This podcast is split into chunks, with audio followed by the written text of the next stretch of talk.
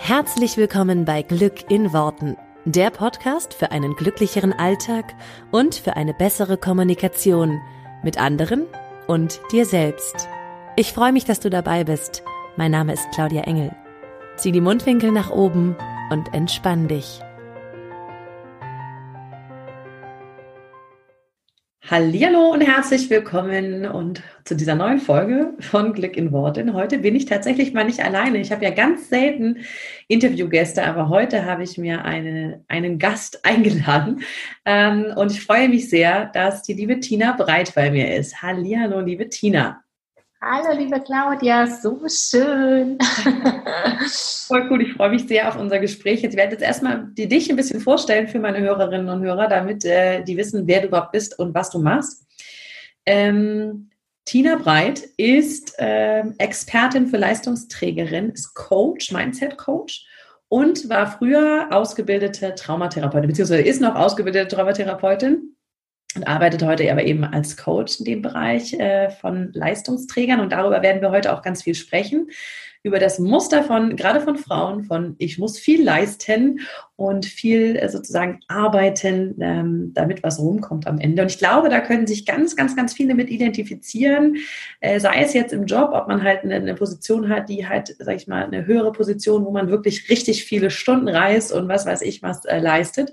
Oder aber auch schon alleine, wenn man äh, ja, zu Hause einfach ganz viel ständig das Gefühl hat, man muss was leisten, man muss was machen und ständig in diesem Tun und Tun und Tun drin ist.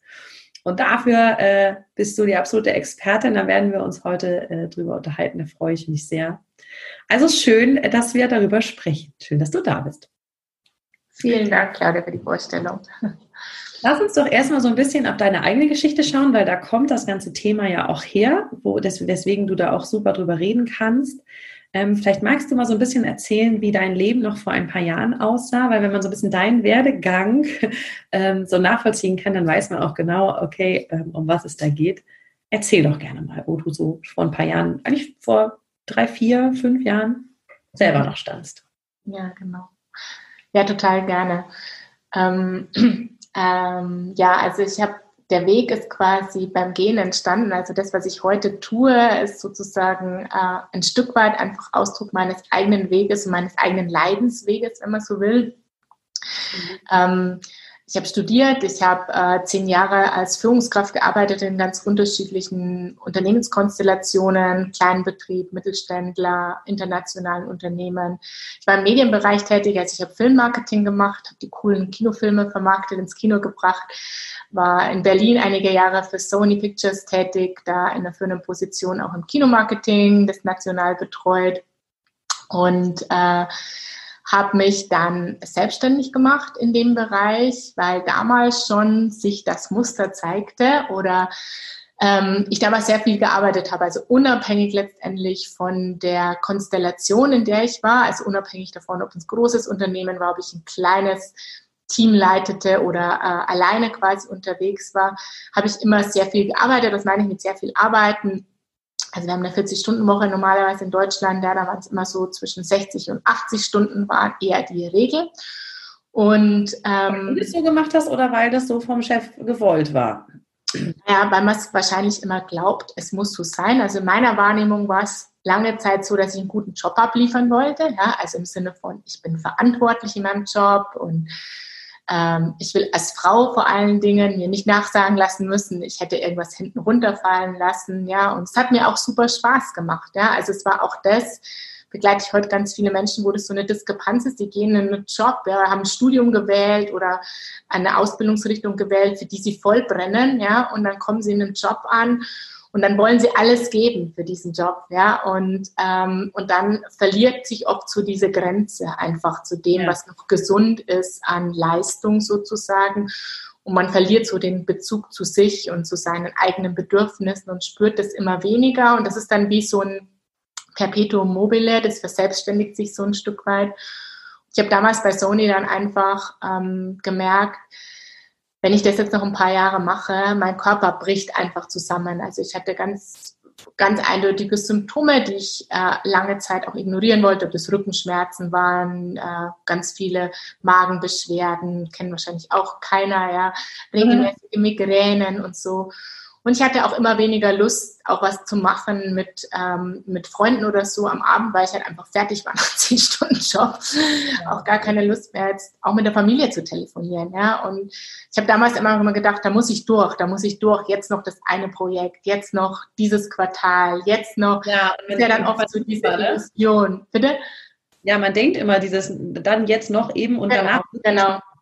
Und das ist echt was, was ich heute weiß. Es ist ein ganz klassisches Zeichen für ein Leistungsmuster, weil jemand, der das jetzt schon mal gemacht hat, vielleicht von den Zuhörern kennt es jemand, Job gewechselt und so, dann ist es meistens am Anfang cooler, ja, ist wie mit einem neuen Partner, ist am Anfang cooler. Und dann nach ein paar Monaten spielen sich die altbekannten Muster wieder ein, ja. Und ähm, genau, da war ich damals, also man würde es wahrscheinlich als Burnout bezeichnen, irgendwie an der Position, dass ich auch dann, äh, dann eine höhere Position angeboten bekommen habe im Unternehmen. Und für mich war damals, ich habe es gespürt in mir, wenn ich da weitermache, es bringt mich um, würde ich, also hätte ich damals gesagt, ja, ich, mein Körper macht es einfach nicht mehr lange mit. Und ähm, habe mich dann entschieden, mich selbstständig zu machen. Habe gedacht, hey, ja, jetzt, dann habe ich selber in der Hand.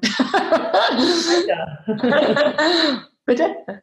Dann wird es leichter. So. Dann wird es leichter, genau. So war die Illusion. Und dann habe ich äh, damals für Walt Disney und für Amazon Pictures, äh, ähm, Amazon Pictures, sicher, äh, für Amazon, damals auch im Synchronbereich, es war eines meiner Lieblingsthemen, äh, als Freier gearbeitet sozusagen, äh, habe da einen riesen Haufen Geld verdient und 100 äh, Stunden im Schnitt gearbeitet und ja. bin richtig in die Knie gegangen. Äh, und da ist mir irgendwann das Licht aufgegangen, es liegt nicht am Außen.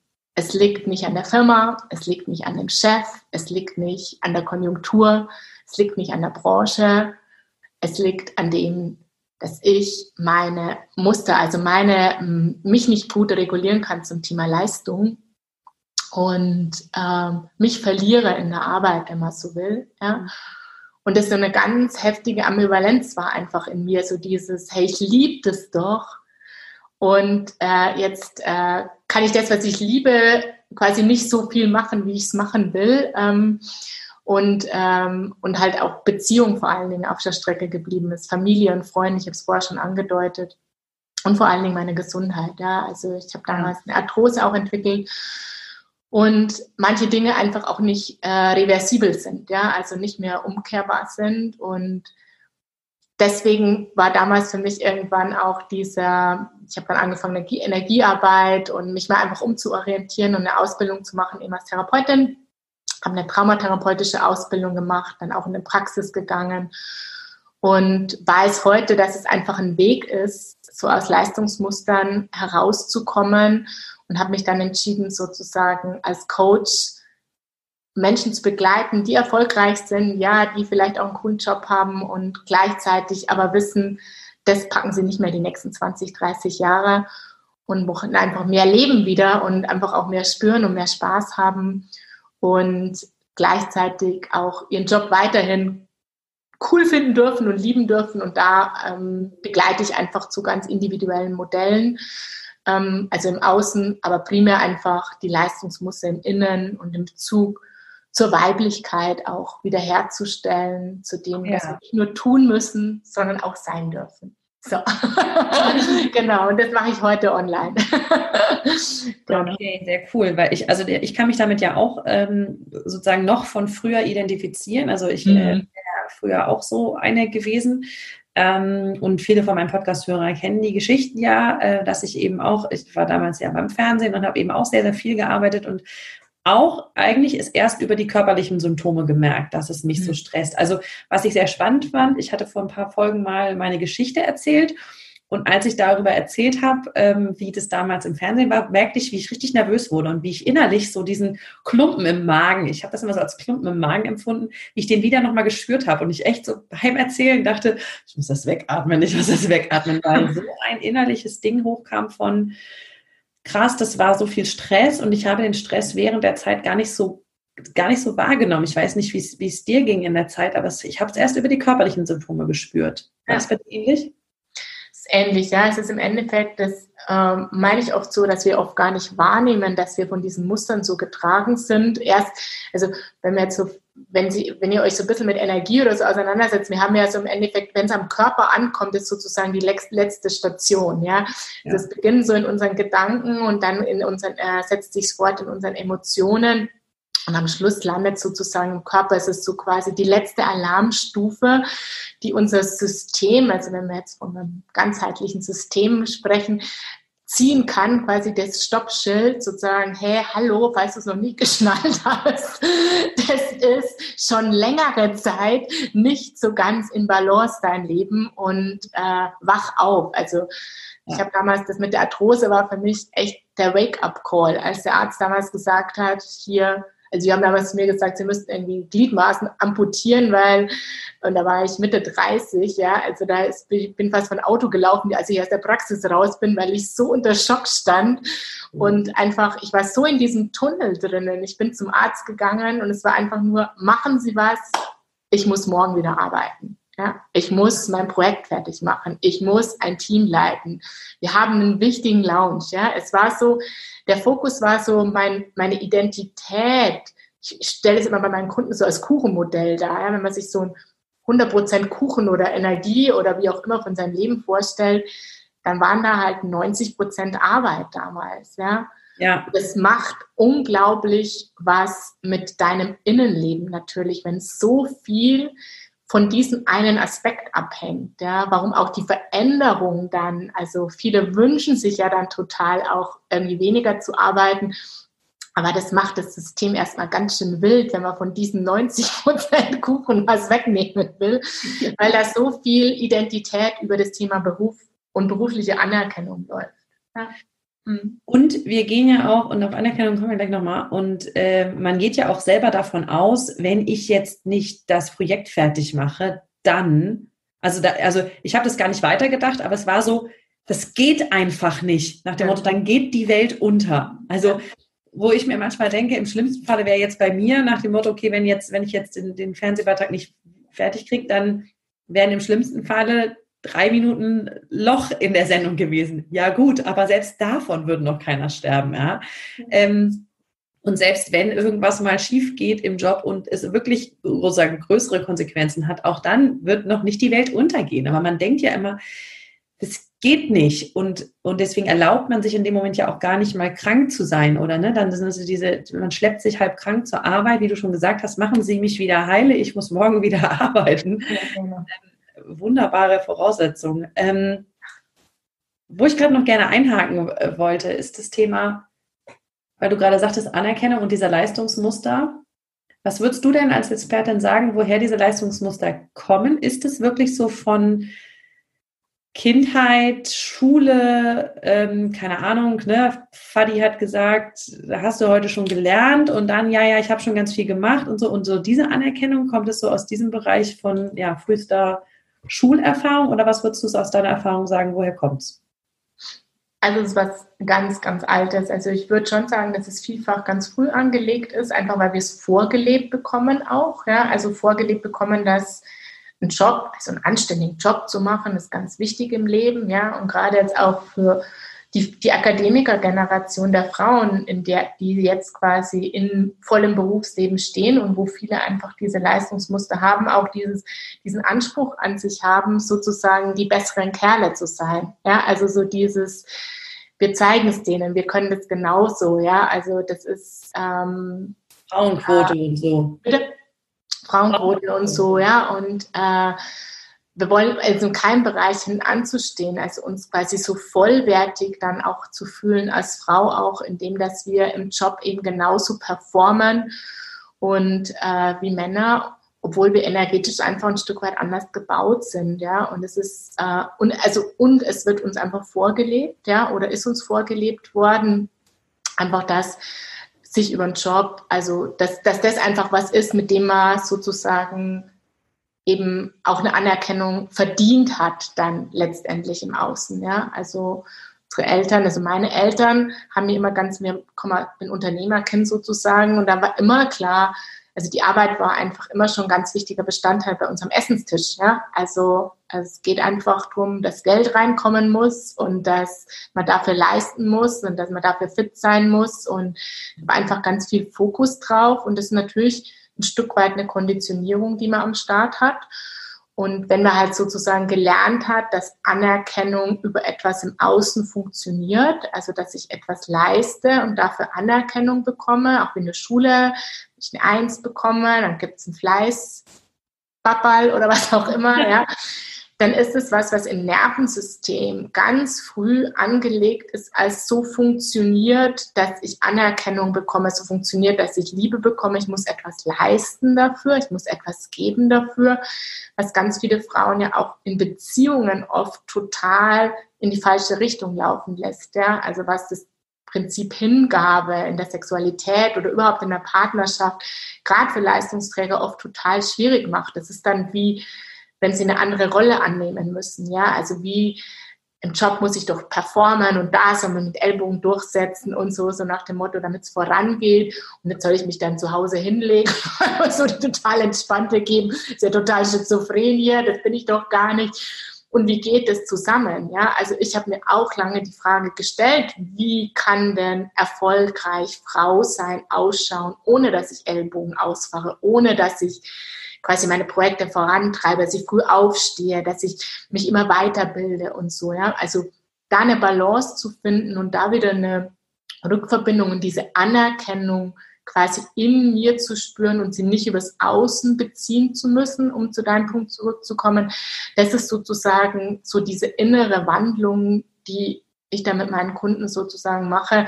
Und dann stehen die nochmal innerlich sozusagen, als wie Wurzeln neu, neu ziehen sozusagen. Ähm, und dann brauchst du es nicht mehr so im Außen.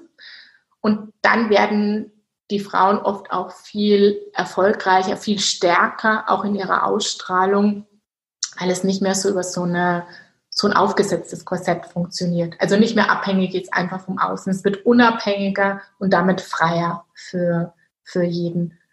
Und, und da darf man sich schon, also ich schaue mir mit meinen Kunden immer ein bisschen die Geschichte auch an, also ihre Familiengeschichte, weil ich es immer spannend finde, was sind denn für persönliche Strukturen dahinter, einfach um es besser verstehen zu können, um sie besser aus ihren ganz individuellen Mustern rauszuführen. Oft auch von den Großeltern schon geprägt, ja. Also der Traumaforschung weisen auch, dass wir in unserer DNA transgenerational ja auch all das, was an Leistungsmustern auch zum Beispiel aus der Kriegsgeneration und so weiter gegeben wurde, wo es wirklich ums Überleben ging, auch das wurde weitergegeben, sind unbewusste Muster, die oft an das Thema Leistung geknüpft sind.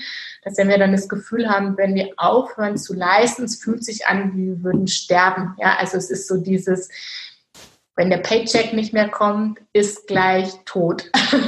Weil deshalb, ja, über das Geld kriegen wir Essen und so. Und das ist quasi immer noch tiefer verwurzelt, sind quasi Urängste, die daran geknüpft sind, ähm, die wirklich sich anfühlen können wie Todesängste, auch, auch wenn du sagst, genau wie es so ist, wenn man sich dann real überlegt, denkt man sich, was für eine Bullshit-Story, ja, dann nehme ich halt einen anderen Job an oder so, ja, oder dann gehe ich weiter. Aber es fühlt sich innerlich anders an und es macht die Menschen oft zu einsam, weil sie selber wissen, es ist irgendwie schizophren, was sie da denken, aber es fühlt sich halt so an.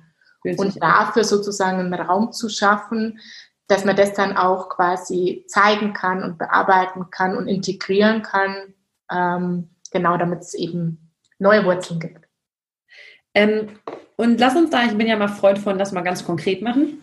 Mhm. Das mal ganz konkret machen. Also ich stelle mir jetzt einfach mal vor, ich, ähm, also wie ich vor wenigen Jahren halt drauf war, ja, wenn mir da jemand gesagt hätte, ja, ne, musst du alles in dir lösen und äh, also da darfst du ein bisschen auf dein Leistungsmuster gucken und was du da hast, dann würde ich, hätte ich dir wahrscheinlich sogar, wahrscheinlich wäre ich auch schon so ähm, reflektiert gewesen zu sagen, ja, ja, also ich kann dir schon sagen, irgendwie, wo es herkommt. Ne? Also, weiß ich nicht, Papa hatte auch Leistungsmuster ähm, und, und äh, davor Oma, Opa auch. Also kann dir schon sozusagen sagen, woher das kommt. Das wäre einfach, ne? Und da waren auch damals tatsächlich Urängste davon, ne, ich weiß nicht, ich weiß nicht, ich weiß nicht, wie oft meine Oma die Geschichte erzählt hat, dass sie halt jeden Freitag da stand und wartete, bis mein Opa mit der Lohntüte vorbeikam. Ne, das war halt, dann konnte Essen eingekauft werden und er hatte zwei Jobs und sie hatte halt auch noch einen Job und sie hat irgendwie bis zum achten Monat in der Schwangerschaft gearbeitet und hat es versteckt, damit es keiner sieht, damit sie halt noch was, ähm, damit sie halt mhm. weiter arbeiten konnte, weil sie das Geld brauchten und so weiter. Also da, und ich glaube, da sind schon viele, vielleicht auch von meinen Hörerinnen und Hörern, äh, so, dass sie sagen, ja, ja, ich kann dir schon, also ich sehe schon,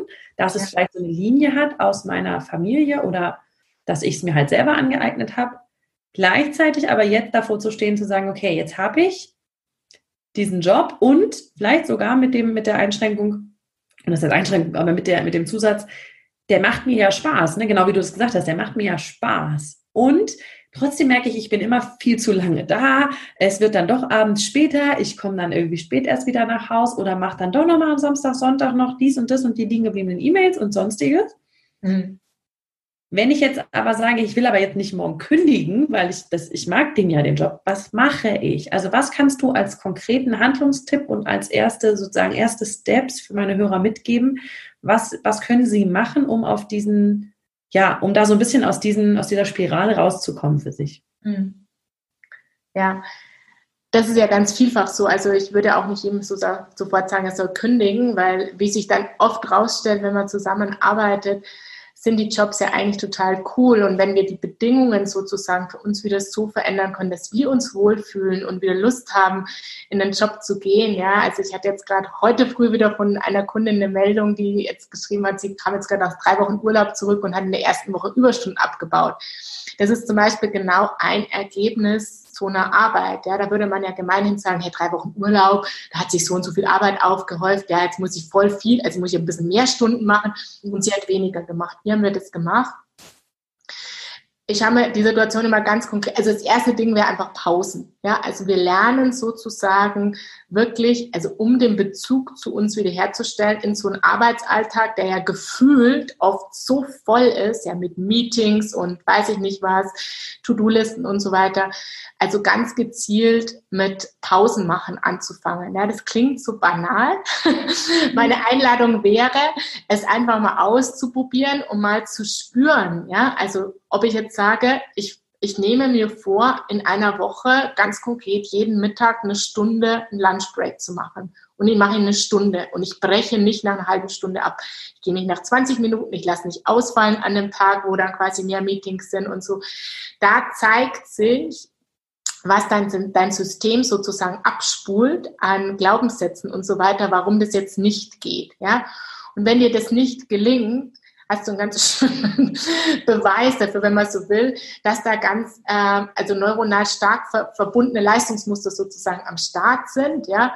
Und umgekehrt ist es halt so der erste Step raus, ja. Und wir arbeiten halt dann quasi auch zusammen an dem, was in dein Hirn so an Bullshit abspielt dann, warum das jetzt gerade nicht geht, ja, oder warum du jetzt nicht fehlen kannst in der Woche oder warum du jetzt nicht zu Hause bleiben kannst, wenn du Kopfweh hast, ja, weil es ganz wichtig ist, dass du da bist und so weiter.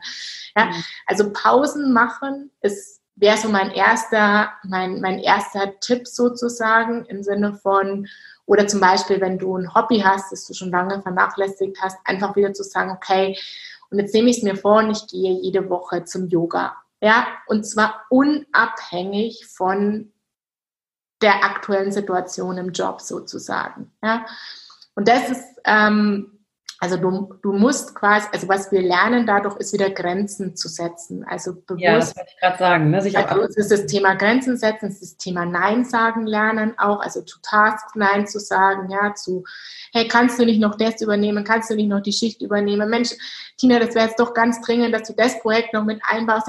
Also da bräuchte ich dich jetzt gerade noch diese, nur noch diese Viertelstunde, komm, die Viertelstunde hast du doch. Da dann zu sagen, nein. Und äh, zu beobachten, was das, wie du dich dabei fühlst, ja, also das, da kommen ja oft Schuldgefühle, dann kann ich nicht hängen lassen und jetzt stelle ich mich so und es geht doch schon noch, ja, und dieses geht doch schon noch, ja, führt ja dazu, dass es immer mehr wird, ist ja genau das, äh, was quasi, ist ja so ein schleichender Prozess, ja, du gehst ja nicht in den Job und sagst, oh ja, ab heute arbeite ich 100 Stunden, das ist eine super Idee, sondern das schleicht sich ja so langsam ein. Ja, das ist einfach wie, also das sind keine klaren Grenzen da oder äh, wurden, ähm, ja, also man ist bereit zu leisten sozusagen und dann verwischt sich das so mit, mit gesunden Grenzen setzen. Also, und da ist das Pausenmachen so eine Nummer, mit der du einfach einsteigen kannst und für dich einfach mal prüfen kannst, wie fühlst du dich, das kannst du vielleicht einfach auch mal aufschreiben, was kommen da für Gedanken daher und so und damit einfach ein Stück weit auch arbeiten und ähm, ja, das wäre so meine konkrete Handlungsempfehlung. Und äh, genau, also passt eigentlich immer zu dem, was ich sage ja ganz oft, ne? es ist simpel, aber nicht immer einfach, weil es sind ja diese total simplen Sachen. Ne? Es ist wirklich so dieses Pause machen. Ähm, ich sage das auch ganz häufig zu meinen Kundinnen, das finde ich äh, nicht ähnlich, weil dieses Leistungsmuster ist ja nicht nur, und dann da ist nochmal die Brücke zu schlagen, bei den Frauen, die jetzt sagen, sie haben einen Job mit, ne, wo die 100 Stunden oder 80 Stunden oder was ableisten, sondern das kann ja genauso gut sein bei Frauen, die gerade in Elternzeit zu Hause sind oder die halt einen Teilzeitjob haben oder was weiß ich, aber bei denen sich das zum Beispiel ganz viel zu Hause zeigt. Ne? Also jobmäßig jetzt vielleicht mal zu sagen, hey, da, da, da habe ich halt meine festen Stunden und es läuft, alles gut. Aber gleichzeitig habe ich zu Hause das Gefühl, ich bin ständig getrieben. Ich muss ständig was tun, ich muss ständig was leisten, weil wie du schon gesagt hast, das ist so ein Muster, das, ne, das ist ja dann, zeigt sich ja nicht nur dann auf der Arbeit, sondern du hast es eben auch schon angesprochen, ne, da hast du dann zu Hause in der Beziehung das Problem. Und viele ähm, haben eben dann auch so dieses, jetzt muss ich erst, das kennt glaube ich jeder, schnell noch den Haushalt machen. Ja, genau. Dann kann ich mich endlich auf die Couch setzen und die Füße hoch. Und ich habe das immer gehasst, weil ich habe dann immer, wenn ich dann so weit war, dass ich die Füße hochlegen konnte, dann kam irgendwas dazwischen. ich, ich gebe da auch manchmal gerne so die Aufgaben nach dem Motto, wenn du nach Hause kommst, setzt du dich erst auf die Couch. Und da muss man, da müssen ja viele richtig aushalten. Und ich kann das sehr, sehr verstehen, weil es ging mir selber so. Ich saß dann da und habe gedacht, ich kann das nicht sehen. Ich kann nicht sehen, wenn es in der Küche unaufgeräumt ist. Ich muss die Spülmaschine ist doch jetzt durch. Ich muss die doch jetzt ausräumen. Was mache ich denn in dem Moment, wenn ich sowas zu Hause merke, weil das ja auch ganz schlecht auszuhalten ist, also auch äh, gefühlt auch körperlich schwer auszuhalten ist. Das ist auch körperlich, also es ist auch so, dass es sich körperlich so darstellt und das machen, macht für viele ja so ein Paradoxon, so nach dem Motto, wenn sie aus dem Leistungsmuster rausgehen, sozusagen, dass es sich erstmal unangenehmer anfühlt, ja, weil wir quasi diese neuronalen Verknüpfungen, die da sind, also wenn dieser Automatismus zu leisten ist so eingespurt, dass quasi das System die ganze Zeit am Rennen ist, wie du schon sagst. Das Tun ist quasi der Autopilot, ja, und das Sein, also das Nichtstun, das einfach nur auf der Couch sitzen, das einfach mal einfach in der Badewanne liegen oder einfach mal auch beim Sex, zum Beispiel, bei der Sexualität spiegelt sich auch ganz häufig, dass diese Frauen so einfach so die, die den Ton angeben, die immer was machen müssen, die, also die auch da quasi die weibliche Rolle nicht wirklich ähm, leben können, also nicht einfach nur da sein können. Ähm, äh, das zeigt sich da einfach auch ganz stark und das äh, ist einfach deswegen so, weil der Körper so so eingespurt ist sozusagen, dass das das ist, worüber eben Anerkennung läuft und Anerkennung wollen wir auch. Also wird sozusagen das System getrieben zu tun statt zu sein. Und also im Englischen würde man sagen, es ist so ein Gefühl von Unease. Ja, es fühlt sich einfach so unangenehm an. Du hast gesagt getrieben. Ja, du hast so das Gefühl, du kannst nicht still sitzen. Ja, ähm, und äh, diese Anspannung auszuhalten, da mache ich halt ganz viel so Körpertools, also ganz simpel mit Atmen zum Beispiel, ja, also dass du dich hinein entspannst in dieses Gefühl. Also du darfst es aushalten lernen, damit sich was verändern kann. Ja, also du darfst, also wenn eine Meditation, wer schon mal meditiert hat oder so, wird es vielleicht kennen, dass wenn du das nicht geübt hast, ja, und dann willst du dich mal eine halbe Stunde hinsetzen, einfach nur im Arsch sitzen und sollst dich nicht bewegen, ja, dann wird spätestens nach zehn Minuten wird sich einfach da hast du das Gefühl, du musst irgendwie dich anders hinsetzen oder dann juckt's dich da oder dann zieht's da oder sowas, ja. Das ist einfach all die Spannungen sozusagen, die in deinem Körper den ganzen Tag arbeiten durch das, dass du die ganze Zeit tust, die zeigen sich dann. Gleiches zum Beispiel, wenn Leistungsträger in Urlaub fahren, häufig die erste Urlaubswoche Krankheitswoche, ja, weil mhm. dann der Körper quasi in Entspannung geht endlich, ja, und dann kann all der Stress sozusagen raus. Und dann zeigt, äh, zeigt sich das häufig einfach auch mal durch einfach eine Erkältung oder also das, das System einfach platt macht, was man ihm vorher nicht erlaubt. Und was auch nochmal quasi zeigt, dass diese Gefühle, all die Gefühle und dieses Fühlen, also dieses tiefe Empfinden und Freude auch empfinden und sowas häufig gar nicht stattfinden kann, wenn wir sozusagen immer in diesem Tun-Modus sind. Warum das auch für viele so eine schöne Erfahrung ist, das zu verändern, weil sie das Leben generell einfach tiefer spüren können wieder, also erfüllter, also einfach, mm, ja, wenn wir es bei der Freude bleiben, einfach eine tiefere und langanhaltende vor allen Dingen Gefühle auch wieder erfahren können, ja. Auch in der Sexualität verändert das total viel oder im Genuss von Essen oder ja, genau, einfach so ein bisschen eine, es wird ruhiger und nicht gleichzeitig weniger erfolgreich oder weniger ähm, kraftvoll, ja. Das ist eine mhm. andere Form von Kraft, die dann einzieht.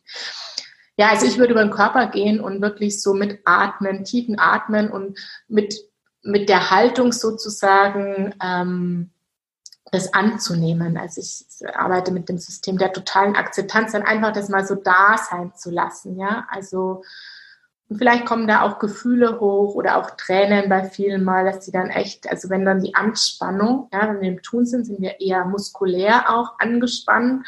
Und wenn wir so einfach da liegen auf der Couch, dann sind wir entspannt und dann kann das, was sozusagen an Energie und Stress im Körper ist, wie sozusagen verstoffwechselt werden und dem den Raum dann auch zu geben und es nicht zu bewerten. Also nicht zu sagen, oh, jetzt heule ich schon wieder, oh, bin jetzt so schlecht drauf, mhm. sondern das einfach mal einen Moment da sein zu lassen. Und wenn man das nicht gewohnt ist oder das nicht so äh, häufig gemacht hat bisher, dann fange ich da mal mit kleinen Zeiteinheiten an. Dann kann man auch sagen, mach jetzt mal fünf Minuten, ja, und ja, dann mache ich wieder was oder dass ich mich so ein bisschen da äh, dass ich es nicht gleich übertreibe und dann keinen Bock mehr drauf habe.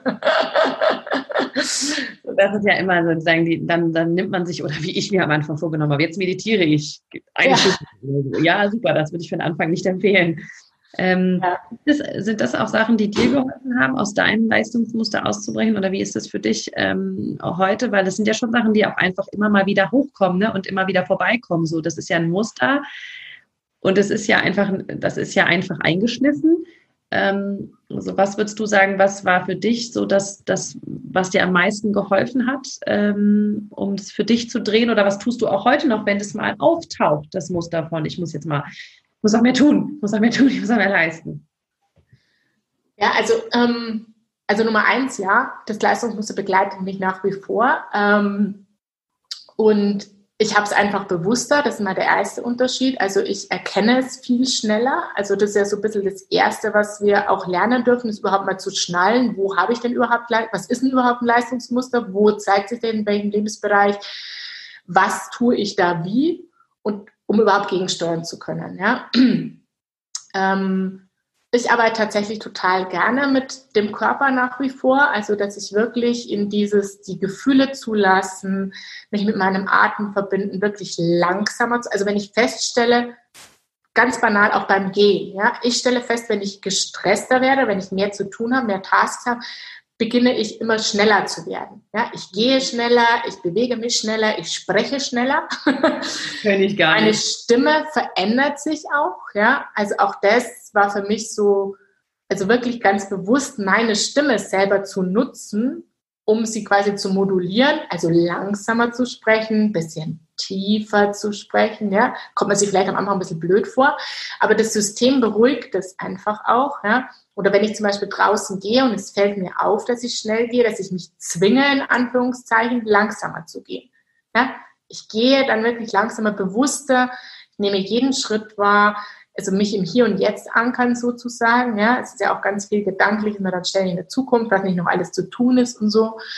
Die Natur unterstützt mich da zum Beispiel auch wirklich einen Spaziergang irgendwie im Grünen zu machen, ist was, was mich echt erdet in so einem Moment, also das sind so, so die Tools, die ich äh, nach wie vor einsetze. Also die Bewusstwerdung, die Verknüpfung mit dem Körper und verlangsamen sozusagen. Also wirklich alles, was wir tun, verlangsamen. Ob es dann ist auch, also ich sage dann auch Termine zum Teil ab, wenn ich merke, es wird, es ist so, es hat sich so wirklich so ein Automatismus wieder aufgebaut, ja, äh, dass ich mir erlaube, sozusagen dann auch Termine abzusagen, um wirklich Slots zu schaffen, in denen ich einfach eben sein kann, wo ich dann da hocke und einfach mal in den Himmel schaue und nichts tue oder mich massieren lasse oder sowas. Das sind Körperanwendungen, ist normalerweise auch was, was total hilfreich ist.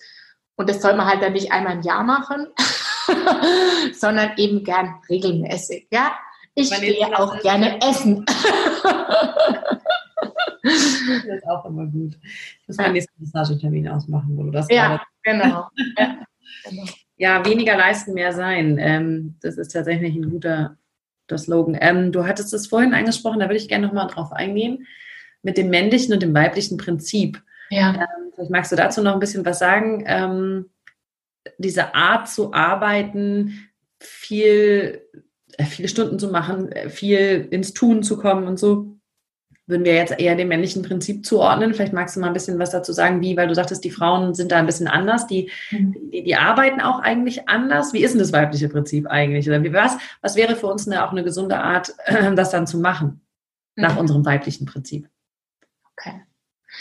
Ähm, also eine Sache, die ich total wichtig finde, die ich total gerne jetzt hier auch reingebe, weil ich glaube, das ist für für uns, also es ist übrigens für Männer und für Frauen äh, gleichermaßen, aber es entspricht dem weiblichen Prinzip. Ähm, also wie du schon sagtest, produzieren wir. Unsere Arbeitswelt ist darauf ausgelegt, von Montag bis Freitag zu arbeiten, von 9 bis 17 Uhr oder von 8 bis 20 Uhr, je nachdem, was du gewählt hast und, äh, oder welche Entscheidungen du triffst. Das heißt, es ist eine monotone Automatisierung, das ist immer Gleiches mit deinen paar Urlaubstagen halt, die du noch hast. Ja? Ähm, und es würde bedeuten, dass wir immer gleichermaßen in gleichen Mengen produzieren können. Ja? Und es ist wie ein Roboter letztendlich zu sein. Ja? Und für mich, ähm, ich, ich arbeite total gern mit der Natur als Vergleich, ja, um es einfach zu verdeutlichen. Die Natur ist auch nicht ständig am Produzieren, also nicht ständig am Arbeiten. Wir haben die Jahreszeiten. Ja. Im Winter ist eher Ruhe. Ja. Da ist zugeschneit, da sind keine Blätter, blüht nichts. Das ist eine Inkehr sozusagen. Ja es ist Sammeln, es ist draußen, es ist stiller, ja, und im Frühling bricht dann alles auf langsam, im Sommer fängt es an zu blühen und im Herbst ist es dann wieder quasi am Verblühen. Und so arbeite ich quasi, ist für mich das weibliche Prinzip im Sinne von, es ist kein Tuschur, immer in, im, auf Anschlag oder äh, auf einem bestimmten Level immer Gleiches abzuliefern, wenn man so will, sondern wir haben einen natürlichen Rhythmus. Ja? Und ich arbeite damit mit den Frauen, also wir Frauen, solange wir auch den Zyklus haben, aber auch darüber hinaus, auch nach der Menstruation, haben wir einen monatlichen Zyklus, der sich in vier Abschnitte im Endeffekt wie die vier Jahreszeiten einteilen lässt in denen wir unterschiedlich produktiv sind, also von unserem Hormonspiegel aus, von dem, wie wir leisten können sozusagen. Und dieser Zyklus lässt sich auch auf eine Woche runterbrechen und lässt sich auch auf einen Tag runterbrechen. Also wir nennen es vielleicht Biorhythmus oder so. Ja. Ich schaue mir sozusagen an, mit meinen Frauen, was ist ihr persönlicher natürlicher Rhythmus, ja, und wie lässt sich dieser Rhythmus der Natur ähm, mit also in meiner Menstruation zum Beispiel mache ich keine Workshops, mache ich keine Teachings. Ja, die ist in meinem Kalender eingetragen. Ja, da nehme ich keine Termine an, also keine Termine, die mich jetzt einfach mehr fordern. Und das dient mir und dem anderen viel mehr, weil das eine Zeit ist, wo ich sozusagen im Winterschlaf bin, wo ich im Rückzug bin, ja, wo ich in einer Regenerationsphase bin. Und die, wenn ich mir nehme, bin ich dann die Wochen danach auch viel in Anführungszeichen leistungsfähiger, ja, weil ich in meiner natürlichen Kraft sozusagen immer wieder mir diese Re Regeneration sozusagen gönne. Und, und die anderen drei Phasen geht, sind unterschiedlich stark von der Kreativität her auch. Und äh, das pendel ich quasi, so strukturiere ich meine Arbeitsmonate auch ein Stück weit.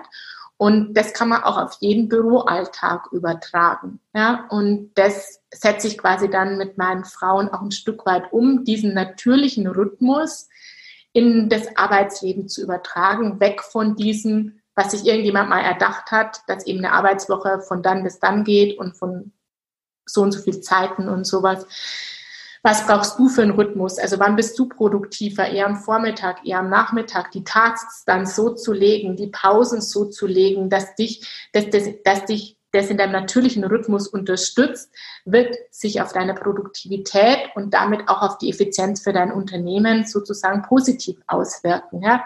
Es ist eher am Anfang eine Schere im Kopf, die wir haben. Und das gilt für Männer und für Frauen. Also auch Männer haben diesen Rhythmus, also Männer haben ihre Tage, wenn man so will. die spüren es anders. Ja? Es ist einfach auch mit dem Mondzyklus sozusagen hängt es zusammen und das sind einfach so ein bisschen die größeren Gesetze, denen wir oder unser Körper, der zu 80 Prozent aus Wasser ist, er auch ein Stück weit unterworfen ist. Und wenn wir die sozusagen für uns nutz, zunutze machen und nicht dagegen arbeiten oder nur mit unserem Willen arbeiten, dann kommen wir mehr in den Flow. Der Flow ist für mich so ein Ausdruck von weibliches Prinzip, ja. Nicht mehr so diesen natürlichen Rhythmus sozusagen äh, zu integrieren. Und dann ist das Tun, das aus diesem Sein und diesem natürlichen Rhythmus kommt, einfach etwas, das viel mehr von unten kommt, wenn man so will. Also viel mehr aus deinem Körper. Es ist so natürlicher, so einem natürlichen inneren Kompass zu folgen. Und dann ist äh, das Tuniversum sozusagen, das männliche Prinzip einfach etwas, was nicht so über Kraft funktionieren muss, also über Durchhalten oder sowas, ja, oder dieses Produzieren. So hängt es für mich zusammen, aus dem Weiblichen heraus ins Tun zu kommen und dies über so einen Rhythmus, das einfach einzufahren. So eine Möglichkeit, das jetzt vielleicht für den Arbeitsalltag zu erklären. Macht das Sinn? Ja, cool. Ähm, danke, das nochmal so mit den, äh, mit den Zyklus-Dings äh, habe ich das noch nie gesehen, aber sehr, sehr cool. Ja. Mhm. Ähm, wir haben hier meinen kleinen, meinen kleinen, meinen kleinen im Hintergrund, der hier manchmal jetzt so rumquietscht, aber das kennen meine Podcast-Hörer mittlerweile schon. ähm, cool, ich überlege gerade, ob ich noch eine Frage habe, die da jetzt genau drauf passt. Ansonsten fand ich, dass da jetzt schon super viel dabei war und äh, ganz viel auch für meine Hörerin, glaube ich, was die wirklich tatsächlich jetzt einfach schon umsetzen können. Ähm, für die, die da jetzt ähm, ja mehr Interesse dran haben und dich finden wollen, ähm, vielleicht magst du einmal noch kurz erzählen, wo man dich findet. Dann würden wir alle Infos dazu in den Show in die Show Notes packen. Ja, also total gerne. Also ich habe natürlich eine Website www.tinabreit.de. Ähm, ich empfehle in meiner Facebook-Gruppe, ähm, wer jetzt ein bisschen mehr dazu wissen will, auch über meine aktuellen Programme vielleicht auch, macht immer wieder auch Online-Kurse zu einzelnen Themen, ähm, die dieses also ganzes Leistungsthema betrifft und das Thema Weiblichkeit. Ähm, und äh, also auf Facebook Work-Life-Balance für Powerfrauen heißt meine Gruppe. Aber am besten stellen wir den Link einfach ja, ein und dann kannst du da einfach vorbeischauen. Dann mache ich auch immer wieder Lives und liefere einfach äh, ganz viel Content und Impulse, einfach um da auch Denkanstöße zu geben in eine neue Richtung. Und da kann man dann einfach auch ein Gespräch mit mir buchen und einfach mal sich die persönliche Situation auch anschauen, wenn jemand da Bock drauf hat. Genau. Cool, wenn das wäre dann für alle, da ein bisschen Schlusswort. Schlusswort von Lasse. Ja. Der ist noch nicht in dem Prinzip drin, äh, mit dem viele arbeiten und, ähm, und hoffentlich äh, wird er es auch nie. Ja. Ähm, wir kriegten neulich mal die Info, der ist nicht auf dieser Welt, um zu arbeiten. Das kann man in irgendeinem Human Design Chart sehen. Ich so, ja, alles klar, okay, das ist schon mal gut. Nee, ja, ja, genau. Ist gut, wenn man das vorher weiß, ne? Mhm. Ähm, ja, mega, weil ich, äh, vielen Dank für dieses Gespräch, weil ich einfach echt glaube, dass da so viele Frauen drin sind, egal ob sie jetzt halt schon den 80-Stunden-Job im, äh, im, äh, in der Woche haben oder, oder einfach das Zuhause sich zeigt und mit, mit allem, wie man, ja, wie man irgendwie meint, erstmal noch schnell alles zu schaffen, wie oft man das auch sagt. Ne? Ich mache noch schnell eben das fertig und ich mache noch schnell das, da muss ich mir auch selber noch in die eigene Nase fassen, dann geht auch bei mir noch einiges. Ja, und es ist ja schon viel, viel, viel besser geworden ähm, gerade auch, äh, ja, sich einfach mal zu gönnen, sich hinzusetzen, hinzulegen, nichts zu tun und einfach nur zu sein. Ich glaube, das ist ein ganz wichtiger, wertvoller Impuls. Absolut. Vielen Dank dir, liebe Tina, für dieses äh, richtig coole Gespräch und ich glaube, da hast du viel, äh, viele Impulse mitgegeben. Ganz, ganz lieben Dank. Sehr gerne. Habe mich voll gefreut. Danke für deine Fragen und für den Raum hier. Viel Spaß euch allen. Lasst euch gut gehen, Mädels, lasst es krachen. genau, lasst es krachen. Ähm, ich liebe ja auch diesen Dialekt, das ist großartig. Also alle, die Bock dazu haben, die Tina, da ist echt, ähm, da, da, kann man sich auf jeden Fall mal coole Inspiration holen aus der Facebook-Gruppe und so. Da ist echt, ähm, da ist echt einiges drin, kann ich nur empfehlen. Cool, dann wünsche ich dir auf jeden Fall einen wunderschönen Tag. Lasse auch. Euch Hörerinnen auch. Äh, einen wunderschönen Tag. Wir hören uns hier nächste Woche wieder und äh, macht's gut. Bis dann. Tschüss.